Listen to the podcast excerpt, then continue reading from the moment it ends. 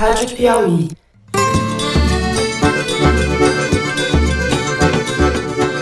Opa, opa, opa! Bom dia, boa tarde, boa noite. Está começando mais um Foro de Teresina, o podcast de política da revista Piauí.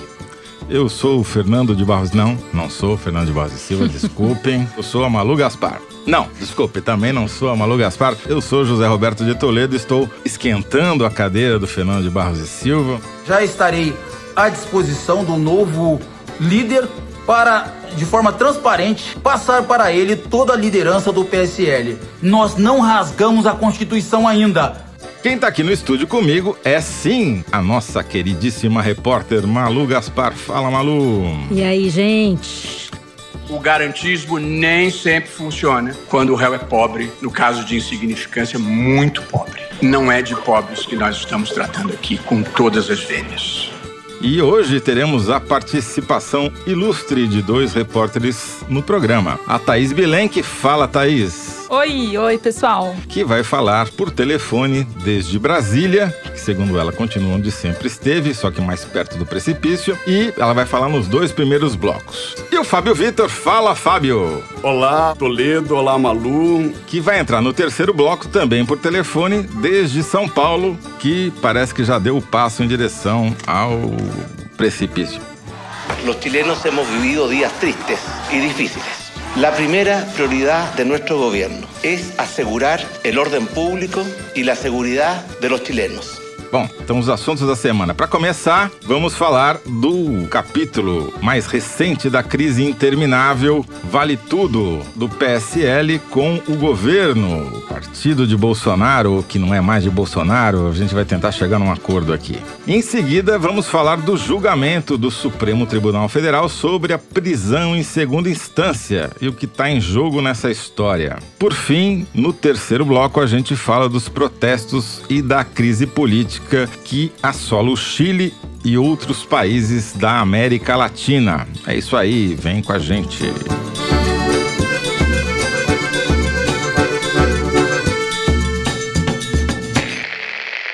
Então, vamos falar sobre a guerra interminável do PSL, o partido que supostamente é do presidente da República. Até a semana passada, quando tratamos deste imbróglio, o delegado Valdir era o líder do PSL, o partido que supostamente apoia o presidente da República. Ele era o líder na Câmara. Mas foi gravado chamando o presidente de vagabundo, entre outros elogios, dizendo que iria implodi-lo. E depois disso ainda acusou o Bolsonaro de comprar votos para colocar o filho dele, Eduardo Bolsonaro, como novo líder. Bom, comprando ou não votos, o fato é que o PSL conseguiu mudar de líder. O delegado Valdir renunciou ao cargo e Eduardo Bolsonaro conseguiu o número mínimo de assinaturas da bancada para se tornar o novo líder do partido na Câmara. Todo mundo reconheceu essa posição, porém a briga continua na justiça. Então, Thaís, explica pra gente esse imbróglio, por favor. Bom, para começar, esse anúncio do Valdir de que não era mais líder, na verdade não foi bem um anúncio, foi uma ação totalmente destrambelhada, porque ele divulgou um vídeo passando o bastão para um novo líder antes de renunciar, então ficou todo mundo se olhando e falando, mas como assim? Aí o grupo do Eduardo protocolou lá a lista em que o Eduardo foi finalmente consagrado líder. No dia seguinte, saiu uma notícia na hora do almoço de que o grupo do Bivar e do delegado Valdir tinham entrado na justiça para pedir a suspensão de 19 deputados do PSL, entre eles o Eduardo.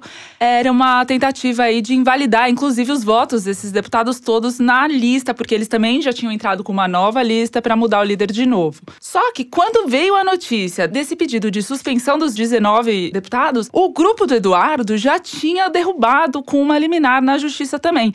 Então, ficou muito claro essa semana que assim, o grupo do Bolsonaro, que na semana passada ficou para trás e não conseguiu conseguiu fazer o Eduardo líder, nessa semana começou na frente, porque eles conseguiram imediatamente, já judicializando a questão, derrubar as pretensões do Valdir ou do novo líder. Porque desde essas divulgações das conversas do Valdir, que ele xingou o presidente, considerou ele vagabundo, traidor e tudo mais, mesmo o grupo do Valdir tinha considerado que ele já não tinha mais condições de exercer a liderança depois de todas essas declarações. Então eles já estavam tentando costurar um acordo para conseguir uma terceira via, um terceiro nome, mas chegaram tarde. Agora, tudo isso é provisório, né, Thaís? É tudo liminar, não tem nenhum julgamento definitivo. Essa batalha, tudo indica, vai continuar por mais tempo, porque o Bivar, inclusive, está tentando retirar os filhos do Bolsonaro das presidências dos diretórios de São Paulo e Rio de Janeiro, né, do Eduardo e do Flávio, respectivamente. Tem duas questões que vão ficar se chocando o tempo inteiro. Primeiro, para falar sobre a judicialização, nenhum dos grupos acha que essa história vai durar pouco tempo e que isso vai se resolver facilmente. Agora, uma coisa é a bancada do PSL na Câmara, outra coisa é o PSL como partido. Por quê? A bancada do PSL na Câmara está muito mais suscetível ao poder do executivo, que tem cargo a oferecer para poder negociar a liderança do Eduardo e tem a sensibilidade política eleitoral dos deputados, que tem muito medo das redes sociais e não querem ficar mal com o Bolsonaro para não serem achincalhados. Então, o PSL na Câmara tem uma briga, que é essa briga da liderança, em que o peso do Planalto tem muito mais poder. E existe o PSL como instituição em que a caneta que vale é a caneta do Bivar, é a caneta do presidente. Enquanto ele estiver nesse posto, ele vai ter esses poderes mais arbitrários de tirar os filhos do presidente dos cargos que ocupam, de mudar diretórios e de decidir o grande fator que é o uso do dinheiro do fundo partidário. Malu Gaspar, o presidente ganhou, perdeu ou empatou essa briga com o PSL? Pois é. No auge ali da briga, surgiu esse áudio mostrando que o presidente da República interveio pessoalmente na tentativa de conseguir apoios para Eduardo Bolsonaro se tornar líder do PSL, né? E aí, os áudios mostravam o presidente pedindo a um deputado assinar para que o Eduardo conseguisse a quantidade de assinaturas necessárias. Olha só, nós estamos com 26, falta uma assinatura para a gente é, tirar o líder, tá certo? E botar outro.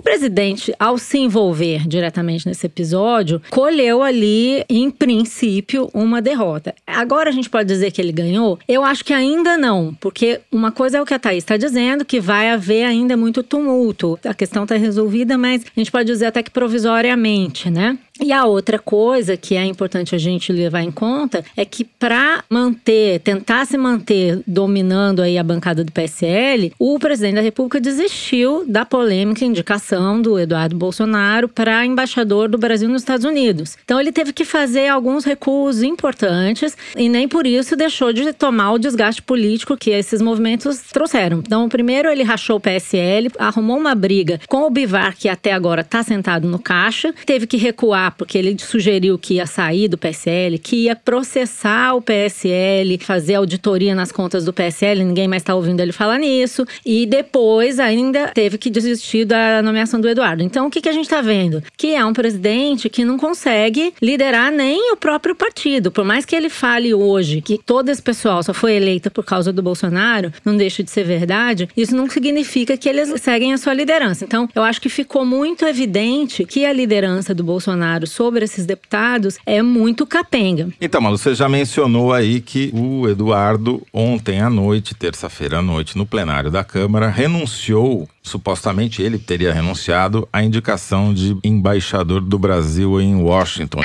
Este que aqui vos fala, filho de um militar do Exército Brasileiro e que foi zombado por ter tido aos 20 anos de idade um trabalho digno e honesto em um restaurante fast food nos Estados Americanos do Maine e Colorado, diz que fica no Brasil para defender os princípios conservadores pelo Brasil e, por que não, pelo mundo.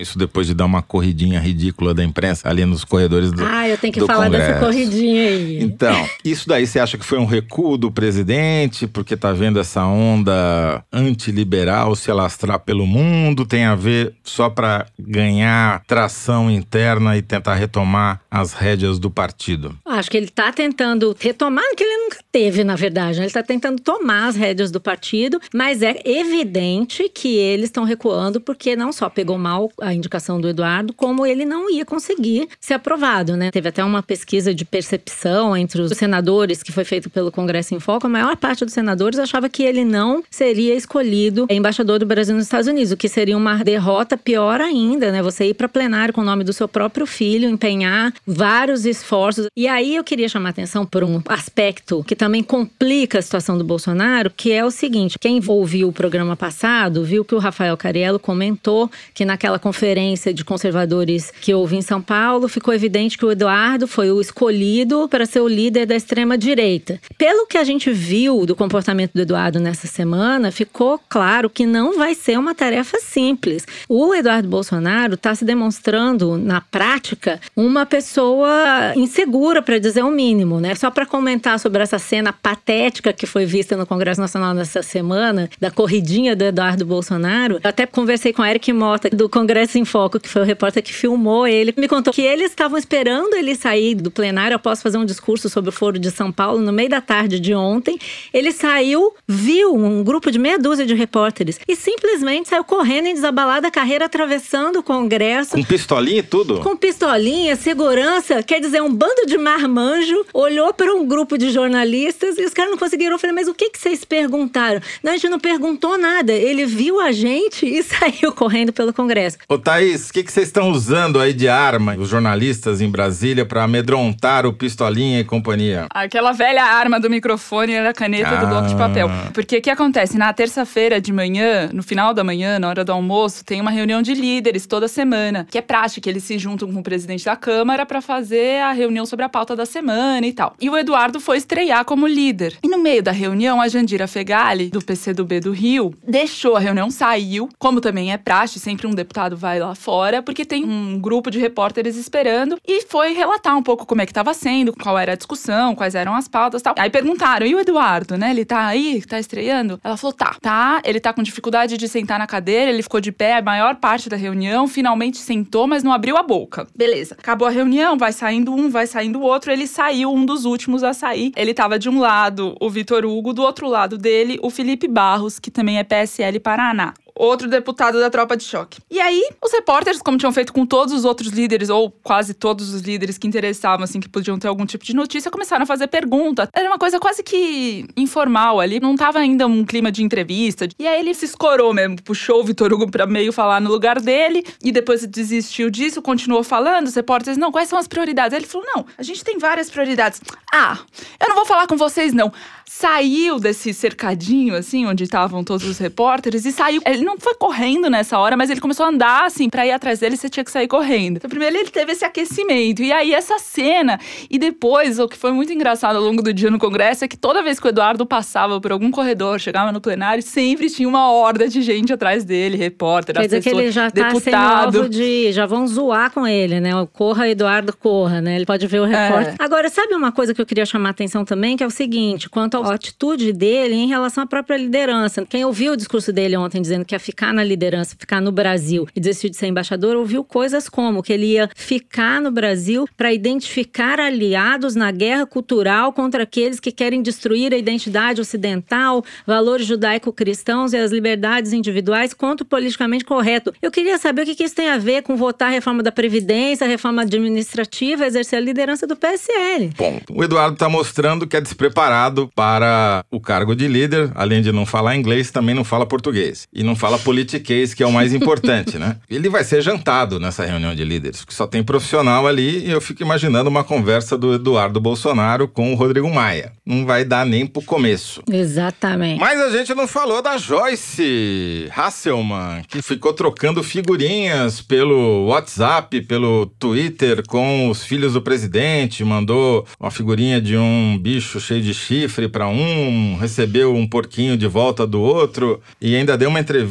no Roda Viva. E aí, Thaís, que você que perfilou a Joyce, ela é candidata, vai ficar no PSL, como é que fica a situação dela? Se for o PSL do Bivar, ela tem a candidatura dela garantida, né? Agora, se alguma coisa mudar nessa direção nacional, ela vai ter mais dificuldade. E ela sairia do partido, você acha? Se eles assumirem o PSL, ela não tem condição. Eu acho que sim. E tem algum partido que, pelo qual ela poderia ser candidata a prefeita de São Paulo? Falaram um, falaram outro. Eu acho que o DEM seria um partido que ela namoraria bastante, que ela gostaria, assim. Acho que seria um partido que ela. E aí, tentaria. Malu? O que, que você diz Não, da só queria Joyce? fazer uma observação sobre essa presença da Joyce no Roda Viva, porque ao longo do final de semana que ela ficou tretando com os filhos do Bolsonaro no Twitter, ela disse que os Bolsonaro tinham que ficar de olho porque ela sabia o que eles tinham feito no verão passado. Ela começou o programa sendo questionada sobre isso, o que que afinal ela sabia que os Bolsonaro fizeram no verão passado, terminou sem dizer o que era e ainda por cima mandou um recado, né, para os Bolsonaro, quem sabe em politiquês, consegue ver que ela disse que tinha se arrependido de ter sido tão agressiva no Twitter e que ela queria trabalhar pelo país, não para isso não precisa ser amigo. Eu sei que o Toledo entendeu perfeitamente que tá rolando um, olha, a gente pode negociar, então existe um preço e eu acho que o que a gente vai ver, se a gente conseguir ver, ficar sabendo o que tá se passando nos bastidores, é justamente isso. Agora vai todo mundo se acomodar, isso vai sair caro pro governo. Toledo já falou que o Rodrigo Maia vai jantar o governo e tá jantando, né? Ele tá tocando as pautas dele na Câmara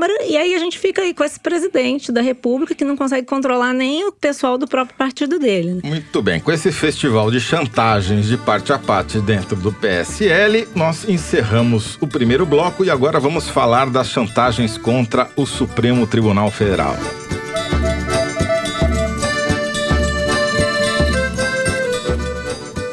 Falar em novela, já que estávamos falando da novela do PSL, vamos falar agora da novela do julgamento em segunda instância. Se as pessoas podem ser presas e ir para a cadeia depois de condenadas em segunda instância ou não, que é objeto de julgamento eterno pelo Supremo Tribunal Federal desde antes da eleição de 2018.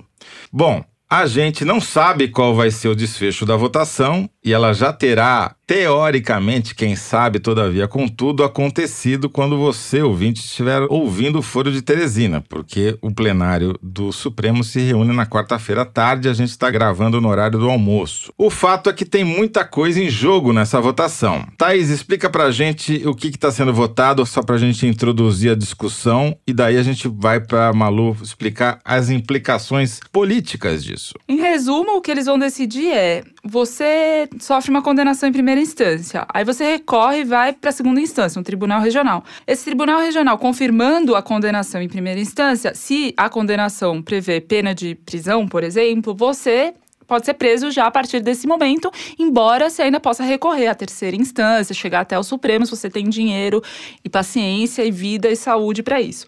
O entendimento atual é que sim, você pode ser preso a partir dessa segunda instância. Tanto é que há um preso famoso nessa circunstância, certo? Certo, lá em Curitiba. No caso do Lula, ele foi condenado em segunda instância e a condenação foi confirmada em terceira instância, que foi o STJ.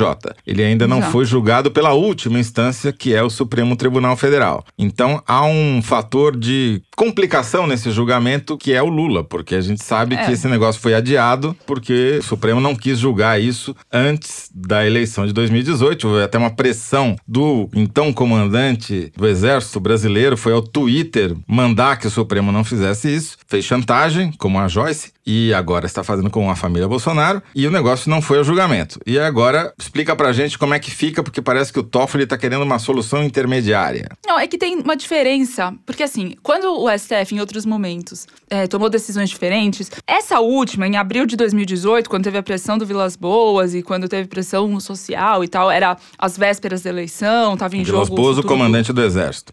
À época, exato. Bom, era o caso do HC, do habeas corpus preventivo do Lula, que a defesa impetrou para tentar evitar que ele fosse preso. Era um caso específico. O julgamento de hoje, quarta-feira, ontem, para quem tá nos ouvindo na quinta, na verdade é um julgamento de mérito. É um julgamento assim que a Constituição prevê que a execução da pena é imediatamente após a segunda instância ou não. O trânsito em julgado significa até esgotados todos os recursos até o Supremo. Então, o que os garantistas, né, esse grupo de ministros no Supremo que é contra esse entendimento atual, o que eles dizem é: isso aqui é muito mais do que um caso do Lula. A gente não tá julgando o caso do Lula como a gente julgou em 2018. A gente tá julgando um caso geral, uma jurisprudência geral pro país. Fala assim, 5 mil pessoas que poderiam ser atingidas por essa decisão, né? Seriam 5 mil presos que poderiam ser soltos, né? Algo assim. Exatamente. E eles estão fazendo questão de bater nessa tecla porque eles não querem ser acusados depois dos responsáveis por soltarem o Lula. O fato é que os ventos mudaram totalmente, porque esse julgamento julgamento de abril de 2018 foi praticamente um plebiscito entre deixar o Lula ser preso ou não deixar. O Alexandre de Moraes deixou ele ser preso. Basicamente, o voto dele foi esse. E agora, que vai ser o segundo voto dele nessa questão de segunda instância, o que eles estão tentando fazer é dizer: não, a gente está decidindo como é que se aplica a justiça nesse país. E o Alexandre de Moraes, na semana passada, deu uma vacina muito forte pro discurso dos lavajatistas, do pessoal que é a favor de encarceramento, etc., dizendo que então, com 5 mil presos soltos, ia soltar gente que mata, gente que estupra e tal. E ele falou: não, crime violento não, tem prisão em flagrante, tem prisão preventiva, essas pessoas não estão passíveis de serem soltas arbitrariamente. O voto do Alexandre é importante porque vai dizer se, de fato, esse clima no STF foi contaminado pelas divulgações de mensagens do Intercept sobre a atuação da Lava Jato em Curitiba e se de fato mudou um pouco o peso ali dos grupos e tal. Fora o voto dele, tem o voto da Rosa Weber, que é sempre enigmática. Ela se diz contra a execução da pena em segunda instância, mas votou a favor por causa da maioria que já tinha se formado. Malu, por que está sendo julgado agora então? Boa pergunta, tô le... A questão é a seguinte: no Brasil, as coisas ultimamente estão sendo julgadas de acordo com a conveniência política e não necessariamente de acordo com a necessidade de você decidir determinados aspectos do arcabouço jurídico. Agora né? ou sempre? É, acho que já faz um tempo que a gente vê isso, mas a questão é que eu acho que depois que veio a Lava Jato, isso ficou muito mais tumultuado e oscilando mais conforme a necessidade do momento. Isso é um aspecto da história que a gente precisa prestar atenção, porque, veja bem, é um assunto que já foi discutido quatro vezes desde 2009. Tem ministro, como por exemplo Gilmar Mendes, que já mudou de ideia duas vezes, que era contra a prisão em segunda instância em 2009, passou a ser a favor da prisão em segunda instância em 2016. Não se conhece no mundo civilizado um país que exija o trânsito em julgado. Em princípio, se diz que pode-se executar a prisão com a decisão de segundo grau e mudou em 2018. De 2016 para 2018, por exemplo, não aconteceu nada de novo na situação jurídica do país que tenha mudado isso. Então, o que, que acontece no Brasil? Mudou a política. Mudou o cenário político. Antigamente você tinha o Temer. Vamos lembrar, por exemplo, que o Gilmar Mendes, como ministro do TSE, foi contra a cassação da chapa Dilma Temer, mesmo reconhecendo que havia ali evidências de que tinha havido caixa 2, vários crimes eleitorais. Então, o Gilmar Mendes ele decide conforme a conveniência política dele, mas não só ele. O problema é a insegurança que uma discussão desse tipo já era para o Brasil. Você tem que perguntar por que que pautou para o Toffoli, por exemplo. Porque em abril desse ano, quando ele tirou esse assunto da pauta, sabe-se lá por quê, e nunca mais voltou a pautar, os ventos eram outros. Agora você está tendo uma consolidação de um clima mais anti-Lava Jato. Então, o que vai acontecer é que, muito provavelmente, esse clima vai interferir no julgamento do STF. E o que eu acho muito ruim é a insegurança jurídica e institucional que esse tipo de situação gera para o Brasil. Eu até estava lendo essa semana um artigo que o professor Rubens Gleiser, da FGV, que é um estudioso do judiciário, tudo, ele estava refletindo sobre essa situação que o Toledo fala e ele cunhou um termo que eu acho perfeito, que vai ser publicado aí num artigo que ele vai lançar que é catimba institucional. O que, que é a catimba institucional? É quando os agentes públicos vão decidir sobre esse tipo de conflito relevante, não levando em conta a Constituição ou o direito, mas sim suas conveniências políticas. Por que, que isso é ruim? Porque você mina a confiança nas instituições. Porque se o STF pode fazer catimba, pode fazer gol de mão, por que, que o Bolsonaro, que vive pregando gol de mão institucional, não pode? Por que, que o Congresso não pode? Eu acho incrível que, por exemplo, pessoas que falam, defendem se indignam com os crimes e as ilegalidades e os desmandos mostrados no áudio do Intercept, não se indignem com um comportamento como esse do Supremo Tribunal Federal. Você tem um Supremo Tribunal Federal que está fazendo, por exemplo, um inquérito de fake news, em que o mesmo sujeito, ele abre inquérito, ele investiga, ele vai julgar e ele é a vítima, que é o, o presidente Dias Toffoli. E ninguém fala nada. Também no debate político brasileiro, as coisas oscilam ao sabor da conveniência política de cada um. Dessa vez, ao contrário das outras, outras, o que está sendo julgado é uma ação declaratória de constitucionalidade. Em tese, o que for decidido agora tem efeito vinculante para todos os outros tribunais. Então, assim, como tudo no Brasil, pode alguém daqui a alguns anos entrar com outra ação parecida, mas o que se espera é que essa decisão tenha esse efeito vinculante. Agora, resumindo para o nosso ouvinte, quando você, ouvinte, estiver ouvindo, três coisas poderão ter acontecido que a gente não sabe agora. Uma, ter terminado a votação determinando com maioria para que seja proibido a prisão após a segunda instância, tendo que esperar o trânsito em julgado, ou seja, em alguns casos até chegar ao Supremo Tribunal Federal. Nesse caso, Lula poderia eventualmente, talvez, quem sabe, vir a ser solto. Essa é a hipótese 1. Um.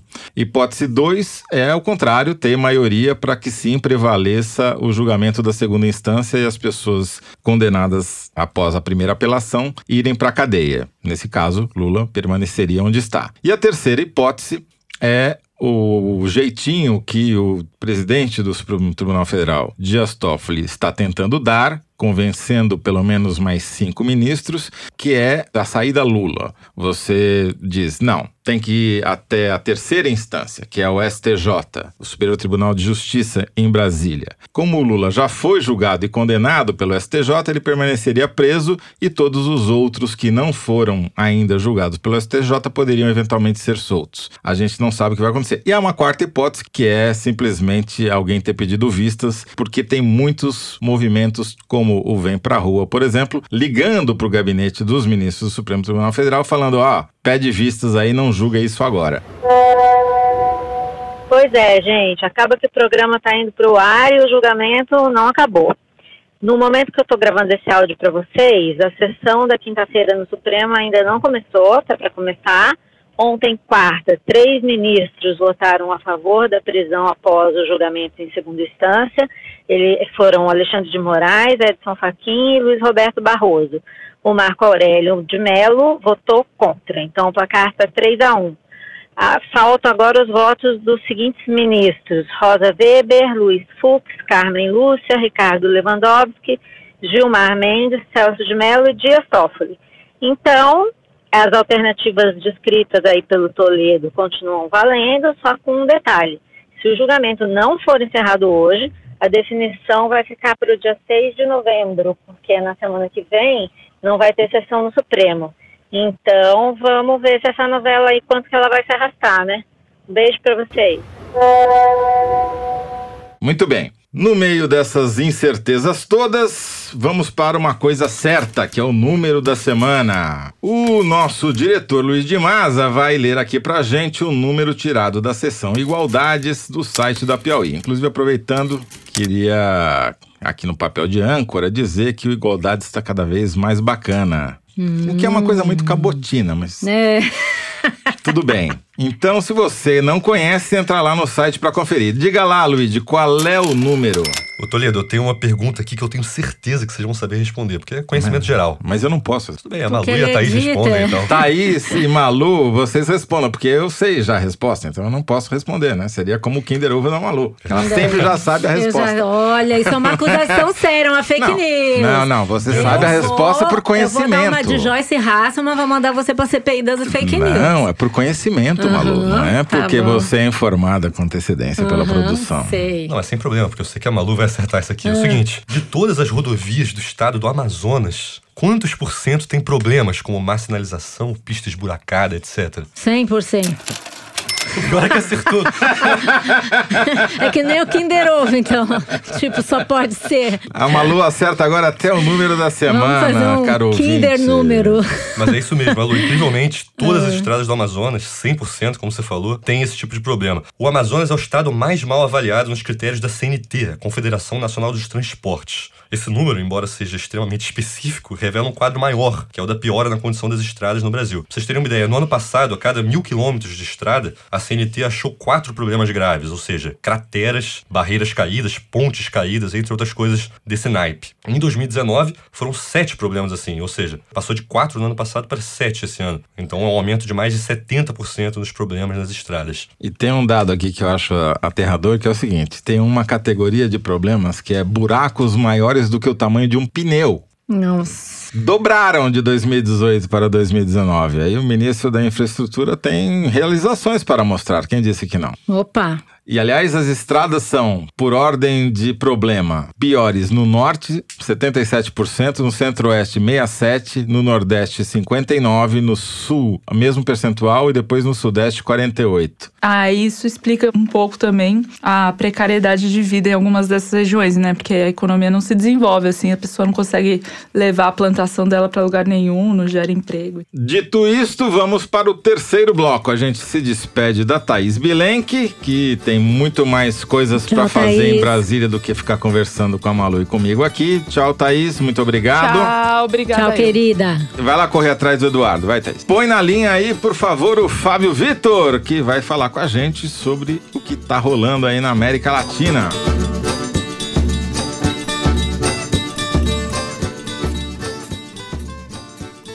A América Latina está em convulsão nas últimas semanas. Rápido panorama. No Peru, crise continuada desde que o presidente Martim Vizcarra resolveu dissolver o Congresso. No Equador, uma onda de protestos tão grande que o governo mudou de cidade. Saiu de Quito para Guayaquil. É como se saísse de Brasília, segundo a Malu, para Goiânia. E por último, Chile, que a onda de protestos começou por causa de 20 centavos, literalmente, né? Quando você faz a conversão da 20 centavos, que eles aumentaram a tarifa do metrô e já deixou mais de 15 mortos. O governo botou exército na rua e instituiu o toque de recolher, algo que não acontecia desde o fim da ditadura militar. Fábio Vitor, você nos ouve? Explica aí pra gente essa crise no Chile. Tá com cheirinho de 1974 ou de 2013?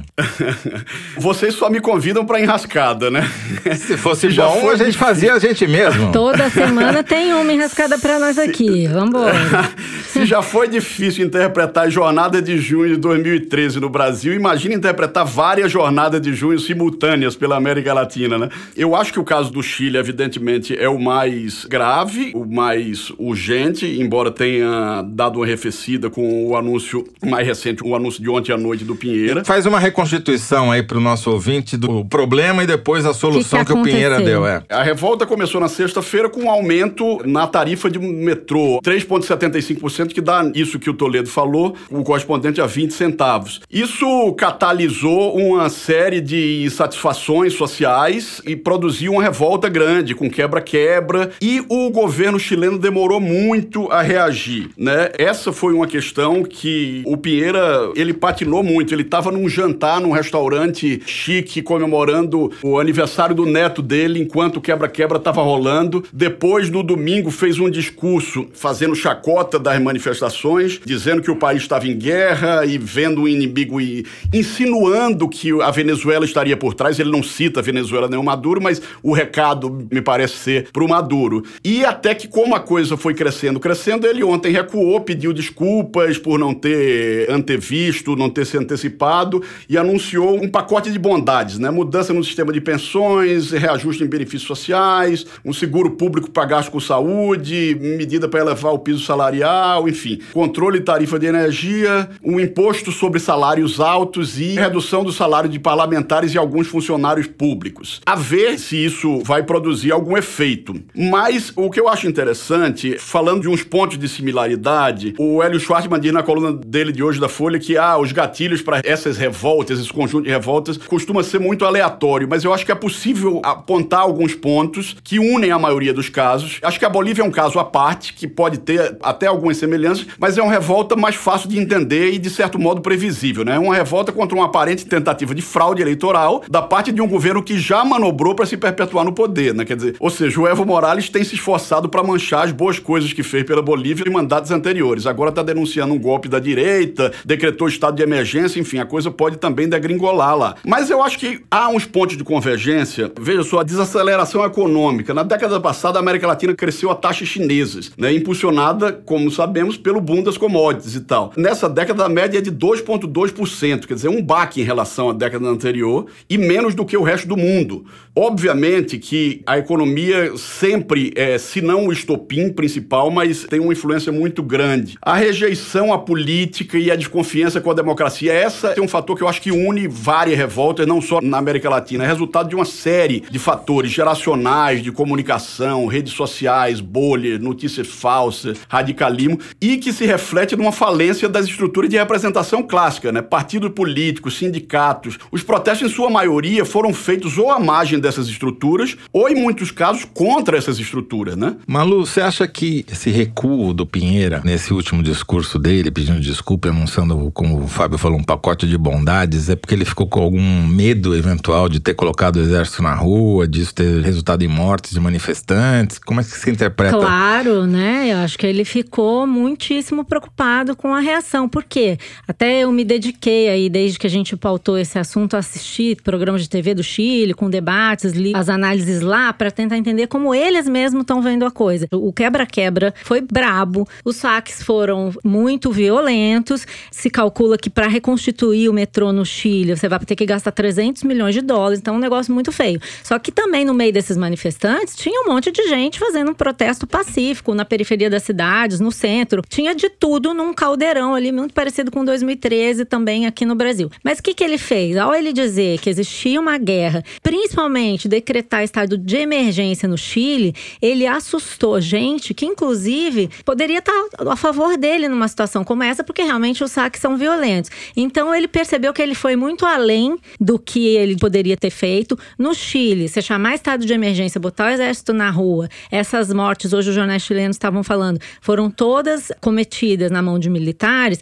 Isso é uma coisa que pega mal mesmo para um presidente de direita. É, lembrar que no Chile ninguém fala em dita branda. né? Eles têm um trauma muito sério da ditadura. Não é brincadeira você botar o exército na rua. Então, isso assustou mesmo comentaristas em geral moderados que criticaram ele fortemente. Ontem eu fiquei vendo ele falar e ele só faltou se autoimolar em público, dizendo que pedia perdão, que tinha uma falta de visão que ele fez, que ele não entendeu o tamanho das demandas sociais que existem por trás dessas manifestações. Eu acho que a reação foi uma direção correta. Vamos ver se vai ser aprovado, mas o que me chamou atenção nessa reação foi o seguinte, que ele reuniu os líderes dos cinco principais partidos no La Moneda, no Palácio de La Moneda, que é o Palácio da Presidência, e todos esses concordaram em encaminhar esses projetos para o Congresso que estabelece essas reformas que o Fábio já citou. E isso também me chamou atenção nos comentários, em todo o clima político. A classe política em geral no Chile, que tende a ser uma classe política muito mais racional do que a nossa aqui no Brasil, eles também se culpou pelo que aconteceu. Porque no Chile, ao contrário do Brasil, você tem uma continuidade de modelo econômico que perpassa tanto os governos mais liberais quanto os governos socialistas, né? Desde o Pinochet, todas as reformas liberais que foram feitas, elas não sofreram grandes alterações. Então todo mundo se sente um pouco culpado pelo fato de que hoje você tem a eclosão desses protestos que misturam realmente essa pauta difusa. Eu acho que o Fábio tem razão na leitura dos analistas sobre o que há, mas existe sim um sentimento de desigualdade social. Sim. Então, só lembrando que o Chile tem uma desigualdade grande que vem diminuindo nos últimos anos,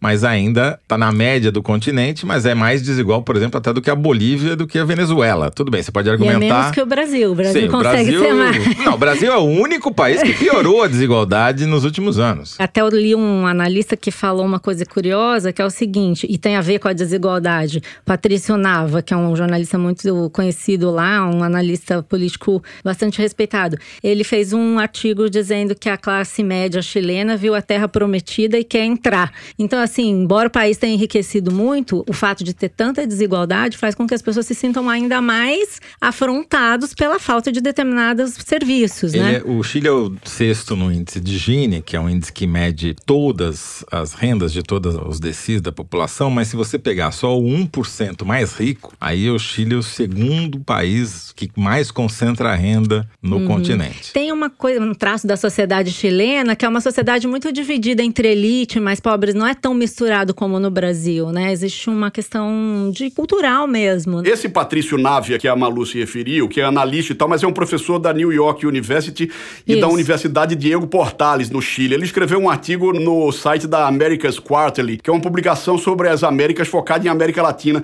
E ele fez um paralelo que eu achei muito interessante. Ele conta que quando assistiu a primeira aula de política latino-americana 30 anos atrás, ele aprendeu que a Venezuela, que era imune, não vamos esquecer disso, imune à onda autoritária que varreu a América Latina nos anos 70 e 80, a Venezuela era a democracia mais desenvolvida e estável da América Latina 30 anos atrás. Mas o país tinha três problemas, ele coloca, né? Alta dependência de uma única commodity, petróleo, desigualdade muito alta e um sistema político cada vez mais corrupto e elitista. Aí ele diz, e hoje, que ele hoje como professor, ele ensina aos alunos dele que o Chile é a democracia latino-americana mais estável, de maior sucesso, mas que tem, assim como a Venezuela 30 anos atrás, três problemas. Alta dependência de uma única commodity, só que no caso o cobre, desigualdade muito alta e um sistema político cada vez mais indiferente e corrupto. Ou seja, os mesmos problemas. O Chile tem a maior desigualdade social entre os 36 integrantes da OCDE, né? O clube dos países ricos do mundo. Tá aí uma razão para ele apoiar a entrada do Brasil, né? Para perder, deixar de ser o último.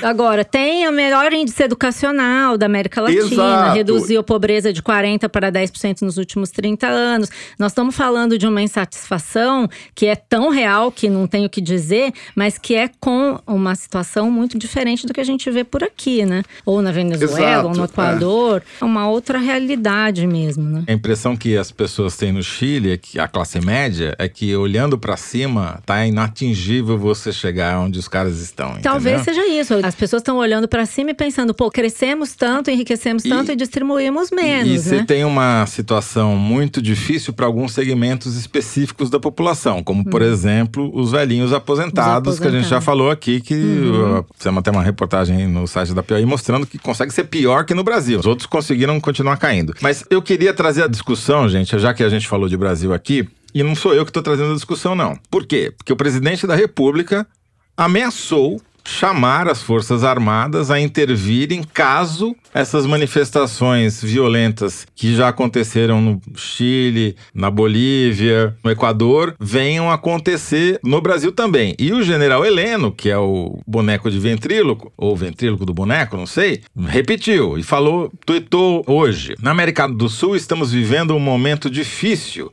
em que a esquerda radical, diz o general Heleno, desesperada pela derrota, vai jogar todas as suas fichas na mesa para conturbar a vida dos países da região. Vai tentar retornar ao poder de qualquer maneira e nos jogar no abismo em que nós paramos na porta. Estamos na beira do abismo? Gente, isso aí é mais uma vez a tentativa do governo de apontar inimigos imaginários para não ter que enfrentar os inimigos reais, né? Vamos combinar que não tem, não se vê essa ameaça. A ameaça que existe de manifestação popular hoje. Nenhuma. Não.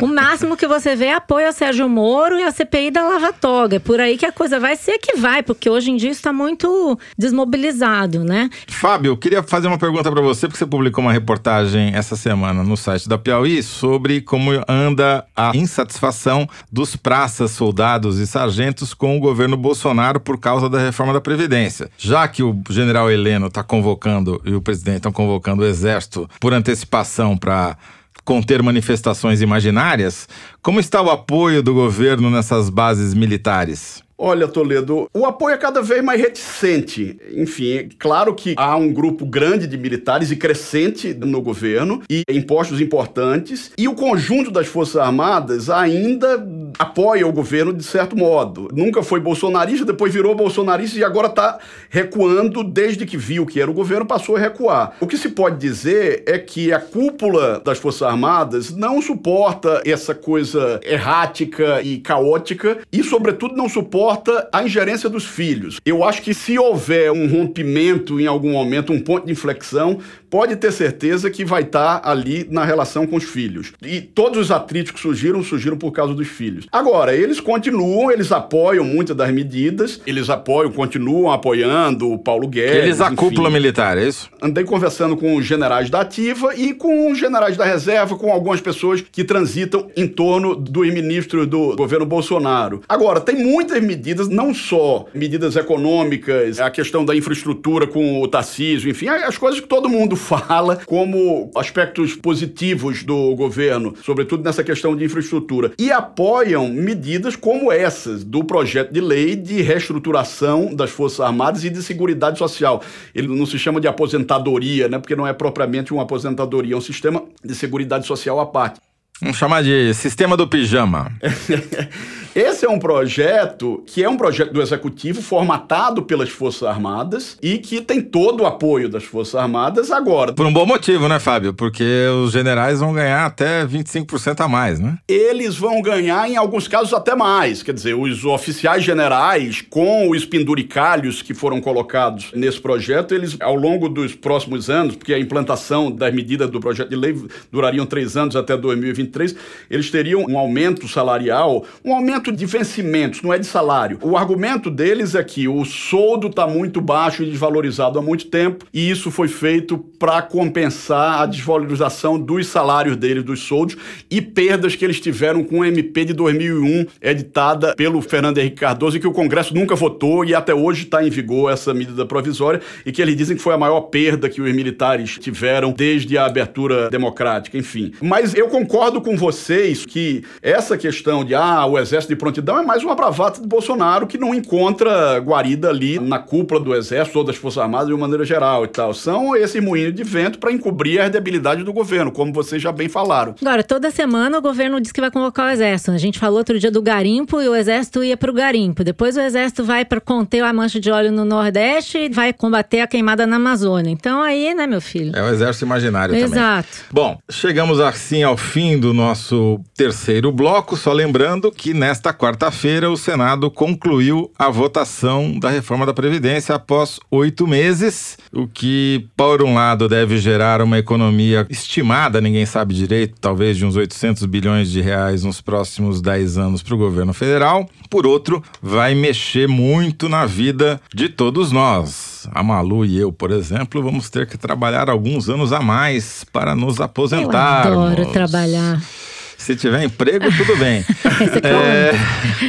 Bom, vamos aqui para a nossa commodity da vez, que é o Kinder Ovo. Vamos ver se você, Fábio, consegue tirar o ovo da Malu. Malu, você tem um concorrente novo hoje. Tem. Fábio, Fábio... Fábio não é fraco não, hein, Fábio? Qualquer problema, eu tenho um álibi bom que meu fone de ouvido tá meio ruim aqui. Ah, tá. Já fugiu, já deu uma joiçada. Não senti nenhuma firmeza. Joiçou. Já começou mal, Fábio. Ó, não, não, vamos lá, vamos presta, Presta atenção. Vamos lá. Solta o som, Dani. O inimigo é poderoso, é um gigante. Ah, Abraham Weintraub. É enorme, Ah. tem dinheiro. Ah, tem ele vai falar da pedra. Ele vai falar da Eles pedra falam assim, eu vou te que voa. E se escondem atrás de CNPJs. Mas por que que você enfrenta? Sem medo. Salomão, Sa- Sa- perdão, Sansão, não. Eu não sou nenhum personagem bíblico. Ai, meu Deus. Eu não paro para pensar. Eu não sou o rei Davi que está enfrentando Golias. Ah. O presidente Bolsonaro é o rei Davi que está enfrentando Golias. Eu sou a pedra que o rei Davi pegou do chão, colocou na funda e jogou para derrubar Golias. Credo. E a pedra não pensa, ela voa. Essa parte eu concordo. Que não pensa. Que ele não pensa mesmo, né? Tampouco Vocês voa, peguem a mas tudo bem, né? Cabeça, e mostrem para os filisteus que o povo de Deus não tem medo deles. Quanta baboseira. Este que vos fala chama-se Abraham Weintraub e atende pelo cargo de ministro da Educação. Quando ele não tá rodando sombrinha na internet, ele tá ou botando óculos e Jogando jogando microfone. microfone, ele se compara a uma pedra que não pensa. É a única vez que eu concordei com o ministro Weintraub até hoje. Não pensa mesmo. Bom, Ai, ele fez esse belo discurso no sábado passado na quinta conferência para agentes públicos e políticos cristãos da Frente Parlamentar Evangélica do Congresso Nacional. Daí a menção ao Velho Testamento. Alguma coisa ele andou lendo, hein? Isso deu pra ver. Depois desse Kinder Ovo bíblico, vamos ao Correio Elegante, que não é tão bíblico assim. Quero começar dizendo que eu concordo 100% com a proposta que nos foi feita pela ouvinte Juliana Dias. Ela marcou a gente no Twitter dizendo o seguinte: aspas. Tem uma proposta para a produção do foro: acertar o sotaque do personagem deveria contar como pontuação no Kinder Ovo. Assim, o Toledo e eu poderíamos, talvez, quem sabe, igualar a pontuação da Malu. Ô, Juliana, jamais igualaríamos a pontuação da Malu. Não, mas ela tem um ponto, porque você é bom de sotaque. Você É. sempre acerta o sotaque do sujeito. O sotaque da pedra dessa vez eu não consegui ah, pegar. pois é, né? É difícil. Porque a difícil. gente não frequenta esse lugar né, onde as pedras estão, né? Bom, agora é o seguinte, Toledo. Você que gosta de perguntar para os ouvintes onde eles escutam o foro. Olha essa mensagem aqui do Marcos. Ele escreveu um e-mail parabenizando a gente pelo foro e depois ele falou assim: nessa dança política eu sou do PTP, Partido do Transporte Público, mas às vezes eu flerto com o pessoal do PLL, os lavadores de louça, e o PCdoB, os corredores do Brasil. O foro vai renovar a política do Brasil. Ele falou assim: já tá renovando, né? Uma renovação sem fim. A produção me passou uma mensagem do Tiago Martins dos Santos. Ele mandou um e-mail para vocês que diz o seguinte: Vocês influenciam em demasia o meu relacionamento com a minha companheira, Jéssica Paula. Nossa, Nós inauguramos o nosso próprio Kinder Ovo, onde cada um imita a voz de amigos, colegas, parentes, etc. E o outro tem que adivinhar. Isso virou uma competição acirrada e espero não ter o mesmo destino que o Fernando e o Toledo. Mande um beijo pro meu amor e peçam para ela ter piedade de mim. É Jéssica Paula. Jéssica, um beijo, Jéssica. Não, não entendi a referência. Não, não- entendi a, a referência a mim. Não, Olha. não me identifiquei. Eu quero dizer, go, Jéssica, go! Força, amiga! Posso mandar um parabéns pro Igor Valin? Manda. Ele falou assim: Malu Gaspar, me deu parabéns. Hoje é meu aniversário. Meu presente é ouvir a vocês amanhã no foro para digerir o Laranjal, o verdadeiro partido. Parabéns a todos pelo podcast de um corintiano paulistano vivendo em Brasília, na Grande Matão. Ah, muito Tá bem. vendo? É, o cara sabe onde está. Sabe? Situado, um Tem os- ser situado. Exatamente. Então, como a gente não conseguiu falar muito sobre o perfil da Joyce Hasselman, que ah, foi publicado na edição deste mês da Piauí, feito pela Thaís Bilenque, eu vou citar aqui um tweet da Clarissa que diz o seguinte: está muito impressionada com o perfil da Joyce Hasselman na revista Piauí, agrego eu, feito pela Thaís Bilenque, porque já passei da metade e não há resquício algum de escrúpulo até agora. Não vai ficar melhor. Eu não quero dar spoiler, mas continua procurando, vai. O tweet do Felipe Medeiros também merece uma menção. Ele diz que para quem é gringo e não sabe pronunciar o nome do podcast da revista Piauí, aqui vai uma dica. Ele conversou com o seu telefone, o seu iPhone, Hum. e perguntou como é que é para falar abra ah, o foro de Teresina. Como ele entendeu o iPhone e essa frase? Open foot that is China. Pelo amor de Deus. Não inventa, não, gente. Já tá difícil aqui do jeito que é. Vocês ainda Não querem inventar dá. outro O nome. iPhone tá querendo derrubar o foro É de Teresina. Siri. É a Fora Siri. a Siri. Temos que comprar a Siri. Isso não soa bem. Vamos lá. Vocês sabem que eu não gosto de falar de Java Porco, né? Não, É imagina. um assunto que não, Nossa, na minha praça. sério? Você vai falar desse assunto que você nunca fala? É, não, a culpa é do Luigi, o diretor que me enfiou aqui um e-mail da Débora, que se diz bióloga e super fã do foro. Tô aqui enquanto falo com você, coçando as barbas do Teresino, viu, Débora? Meu Deus. Ela disse que um amigo dela publicou na semana passada um artigo. Ah, esse a Malu vai gostar. Hum.